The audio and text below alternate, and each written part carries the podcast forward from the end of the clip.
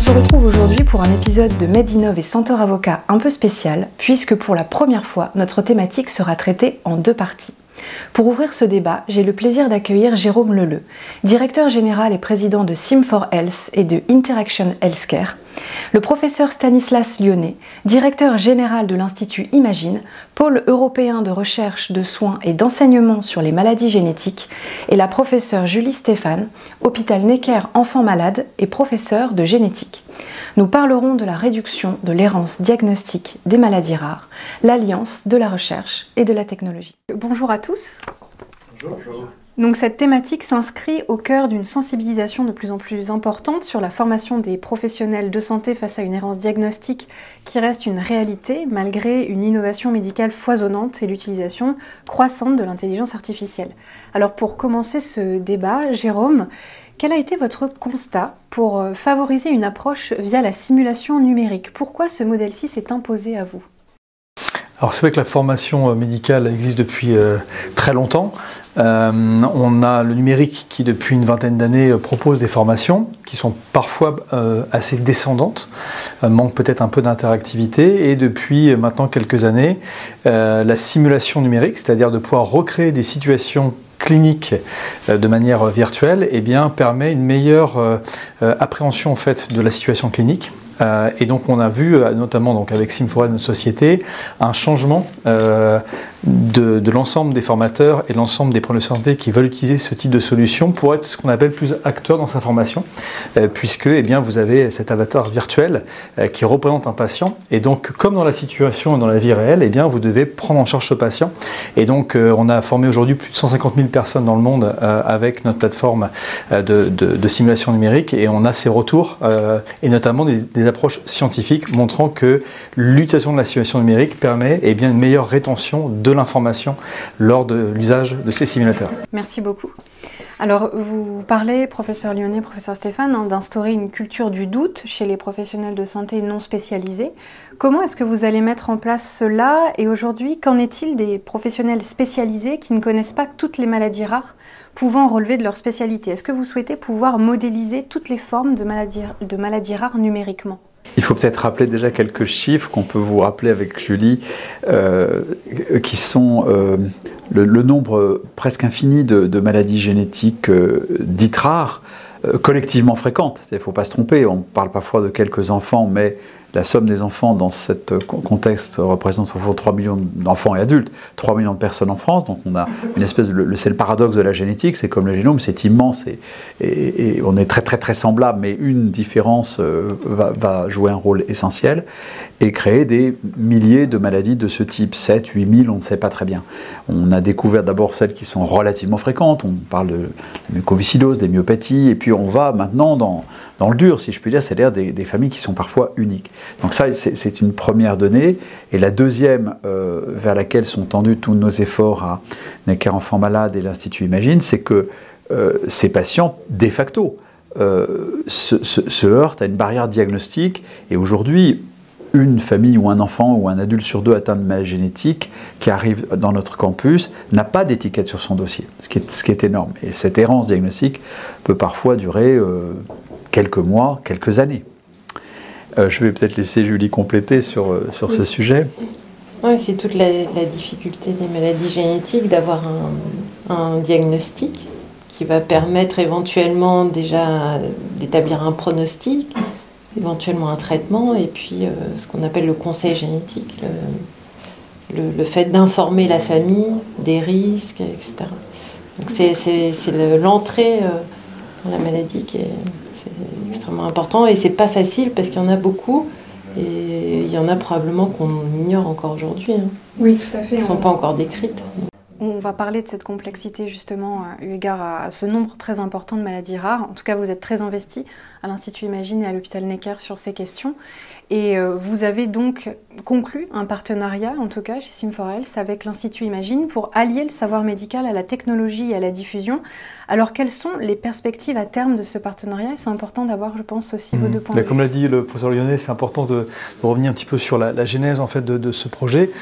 Dans le cadre de, la coalition Next, donc qui est une structure en fait, un collectif qui réunit des acteurs publics, privés, la PHP, mais également aussi des partenaires, dont, dont l'Institut Imagine, de pouvoir en fait favoriser en fait la création de projets innovants dans le numérique, et notamment donc sur un sujet important qui était sur l'errance diagnostique. Et donc on a répondu à cet appel à projet que nous avons euh, remporté euh, avec le soutien en fait de quatre euh, industriels de, santé qui souhaitaient de manière éthique soutenir en fait le projet puisque je rappelle que cette diffusion en fait de la, de la plateforme a besoin en fait eh bien d'être adressée à l'ensemble des produits de santé et donc d'avoir cette gratuité qui nous semblait un élément important. donc ça c'est géré sur le modèle en fait de, de, fonctionnement et ce qui nous semblait essentiel pour avoir eh bien la pertinence de ces simulateurs numériques, ce n'est pas la technologie en tant que telle, mais c'est le contenu euh, scientifique médical. Et bien évidemment, l'Institut Imagine était pour nous euh, un partenaire euh, essentiel. On a rencontré les équipes de l'Institut Imagine, on a reçu l'écoute du professeur Lyonnais et de ses équipes, et qui eh bien, nous ont invités en fait à collaborer avec les, équipes de l'Institut Imagine pour voir eh bien, si ces équipes, bien sûr, qui étaient au, quotidien auprès des patients et des pôles de santé, pouvaient être intéressées par ces acteurs. Et ça a été la première étape qui a été euh, très structurante pour notre partenariat. Donc l'Institut Imagine vous a permis finalement d'avoir le contenu nécessaire pour développer, enrichir, Jérôme, la simulation numérique sur laquelle vous travaillez Clairement, nous, aujourd'hui, euh, euh, la, structuration en fait, des simulateurs numériques, on a la technologie au sein de Sim4Health, mais euh, en fait, on traduit eh bien, les situations cliniques et qui sont obtenues grâce aux équipes scientifiques et médicales.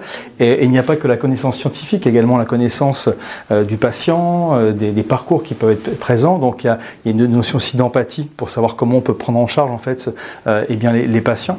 Et donc, c'était important d'avoir vraiment un partenaire qui soit d'abord extrêmement reconnu, avec une dimension que je n'ai peut-être pas soulignée, mais qui est également la reconnaissance internationale, puisque notre plateforme qui s'appelle RARSIM, euh, bien sûr, est née en France, se développe en France, mais il y a une volonté aussi de, de mettre en avant eh l'expertise française, et notamment celle de, l'Institut Imagine. Ah, merci, euh, Jérôme. Donc euh, ce qu'on peut vous dire avec Julie à ce stade, c'est que Imagine est une espèce d'agrégateur d'affiliation euh, qui ne possède pas la propriété, il n'a pas la propriété de centres de référence ou de filiales de soins, mais qui les affilie, qui les mobilise, qui a le, comment dirais-je, l'ouverture suffisante pour dire venez, votre projet, vous pourrez l'accomplir euh, mieux à Imagine. Et donc, euh, pour vous donner une petite idée, il y a 104 centres références maladies rares en France qui sont labellisés par le plan maladies rares. On est à l'aube du quatrième plan, donc c'est quelque chose d'extrêmement solide qui est très regardé. Vous parliez d'international, l'Europe regarde beaucoup euh, le modèle français en cette matière, qui est un, maillage territorial. On dit centre de référence, il vaudrait mieux parler de réseau de référence. Et pour vous donner une mesure, 104 euh, sur le territoire national, 40 à Necker enfants malades, c'est presque la moitié du pilotage, de, c'est l'histoire de la pédiatrie tout simplement, hein. et 31 sont affiliés à l'Institut Imagine. Donc il y a une puissance d'expertise et de qualité qui est importante. Et, le mot J'insiste sur, la qualité, c'est que euh, dans un monde de virtualité, dans un monde de simulation, l'exigence principale, c'est de partir de données de qualité. On parle, tout le monde parle des data, des données, de, l'air, très bien, formidable. Mais si les données de départ ne sont pas bonnes ou sont même juste moyennes, la, sortie est catastrophique. Hein. C'est un des syndromes de la médecine, garbage in, garbage out. Vous mettez des trucs pas terribles, il vous sort des trucs encore pires l'exigence clinique, l'exigence biologique, parce que c'est l'alliage en génétique, l'alliance de la clinique et de la biologie est forte. Et Julie présente une alliance de, ces deux compétences. Euh, l'exigence de, la qualité de départ va déterminer la qualité de ce que vous allez interroger et obtenir à l'arrivée en simulation pédagogique comme pour le reste. Ma deuxième petite remarque, je vais laisser Julie parler, c'est euh, euh, l'histoire de la culture du doute. Attention, c'est pas d'instiller le doute sous une forme méfiante, c'est la culture du doute de notre université ancienne cartésienne, Descartes, de dire euh, on, doit, on doit se poser la question à, tous les coups et, il y a une éducation à se poser la question et on peut être aidé par une plateforme comme celle-là à se poser la question du, doute dans le parcours de soins d'un patient ou d'une famille. À quel moment euh, Pas au moment où vous êtes à Imagine ou dans un des services de clinique ou de biologie de Necker Enfants Malades ou d'autres réseaux hospitalo-universitaires français qui sont excellents là-dedans. Mais alors à quel moment on a besoin au tout début au tout début pour éveiller l'hypothèse que ça puisse être une maladie génétique et alors entrer dans le réseau, entrer dans le centre, entrer dans la filière et aboutir dans un système soins et recherche comme euh, Necker imagine. on, revient donc sur euh, ces maladies rares qui sont extrêmement nombreuses. Donc, en tant qu'acteur aujourd'hui agissant pour réduire cette errance diagnostique et face à plus de 7000 maladies rares, existe-t-il un enjeu de proposer des approches scientifiques différentes aux professionnels de santé en termes de formation? Donc, on pense que c'est oui, bien sûr, mais est-ce que vous pourriez nous en dire un peu plus? C'est en fait une approche difficile, la génétique, euh, dans la formation euh, des étudiants en santé, parce que vous avez à la fois un enseignement euh, qui doit les sensibiliser aux maladies génétiques, mais vous ne pouvez pas rentrer dans le détail des 7000 maladies, c'est absolument impossible et c'est probablement pas non plus nécessaire. Et c'est probablement en ça que le doute est, la première chose qu'on enseigne aux étudiants est apprenez à douter, à vous poser la question d'une maladie génétique quand vous voyez l'association de symptômes inexpliqués. Euh, euh, et, apprenez à manier les outils qui existent aujourd'hui, qui sont beaucoup des outils euh, Internet, parce qu'il y a beaucoup d'informations en ligne qui existent et qui vont vous aider à mieux caractériser vos patients et à les adresser directement aux personnes compétentes. Euh, et, c'est vrai qu'il y a quand même un certain nombre de patients qui aujourd'hui font leur propre diagnostic de maladie génétique. Oui. C'est eux qui pensent, qui font leur diagnostic sans que leur médecin ait pensé au fait qu'ils avaient peut-être une maladie génétique.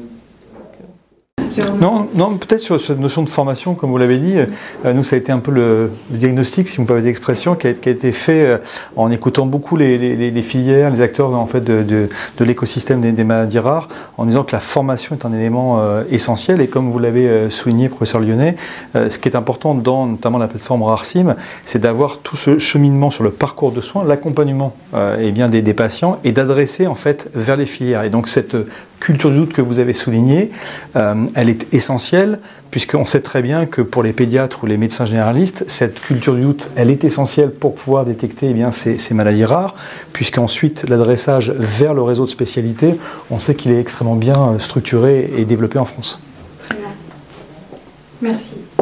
On, peut peut-être donner une, une une surdimension de la complexité, parce que le, nombre des maladies est déjà écrasant, 7, 8 000, et on en identifie toutes les semaines, et s'il y a un premier enfant qui est identifié au Japon, peut-être que le deuxième cas est à imaginer, et le troisième au Canada. C'est vraiment réellement comme ça que ça se passe aujourd'hui, donc on, voit la dimension internationale euh, incontestable et obligatoire, et on voit la dimension des liens qu'évoquait le professeur Stéphane par euh, les réseaux, les réseaux de recherche, les bases de données médicales internationales sérieuses, anonymes, contrôlées, précautionneuses et respectueuses, bien sûr, mais quand même, un échange international, il y a des espèces de systèmes, que, euh, tu pourrais parler des systèmes de, matchmaking ou de gene matching, enfin je sais pas, on, met des bouteilles à la mer, soit des...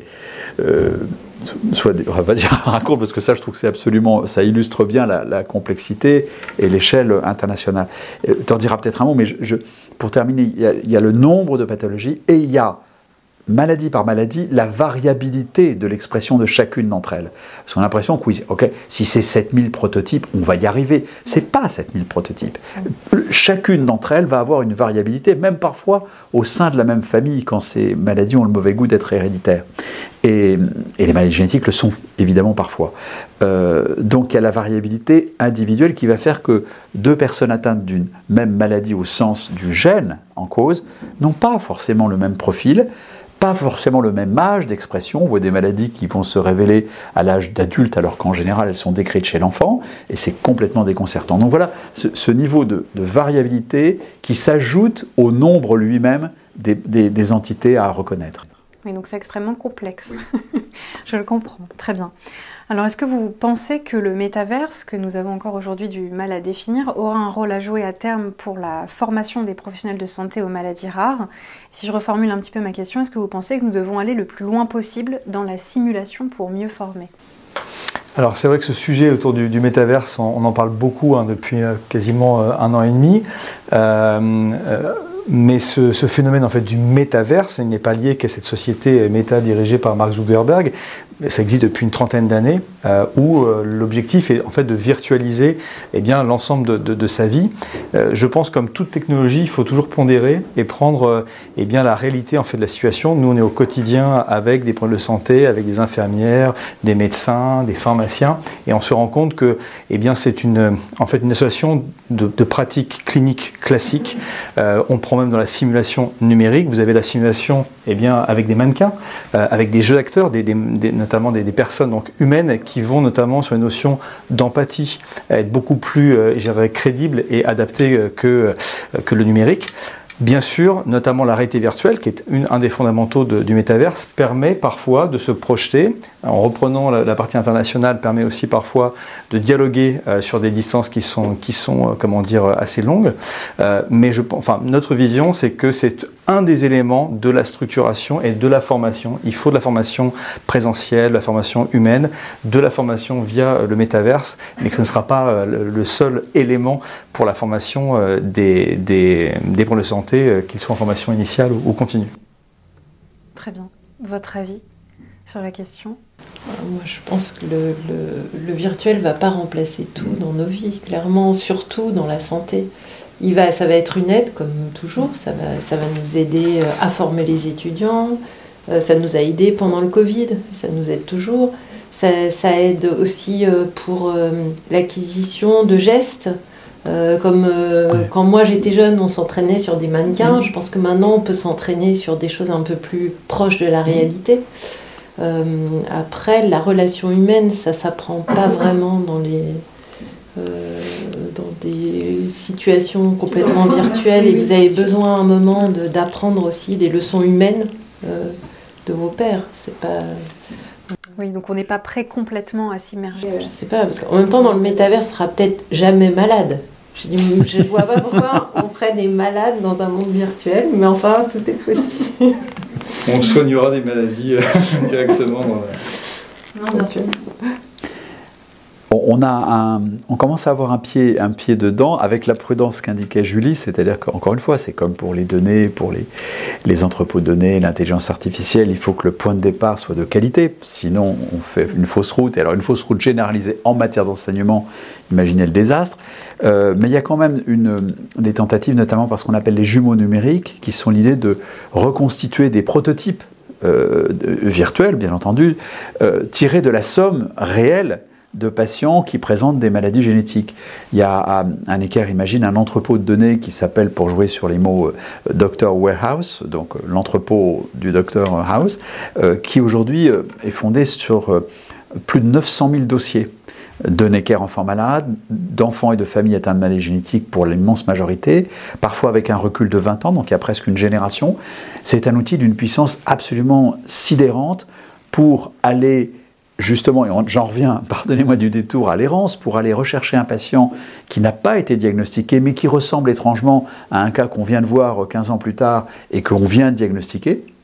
Et l'ingénieur qui, euh, travaille euh, sur ce projet et qui l'a monté, euh, on l'appelle docteur ou professeur maintenant parce qu'il fait des diagnostics assez régulièrement en disant tiens, tu devrais regarder, ça marche assez admirablement. Et puis pour constituer justement des petits groupes de patients les plus homogènes possibles du point de vue de la génétique et qui vont nous donner l'envergure de, la, de, la, de leur différence, de leur, de leur variabilité.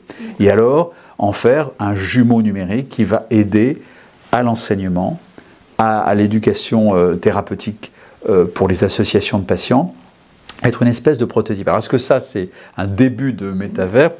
Peut-être, probablement oui. Donc moi je réponds à Julie, oui, on, est comme les monsieur Jourdain de la, génétique, on fait du métavers sans, le savoir.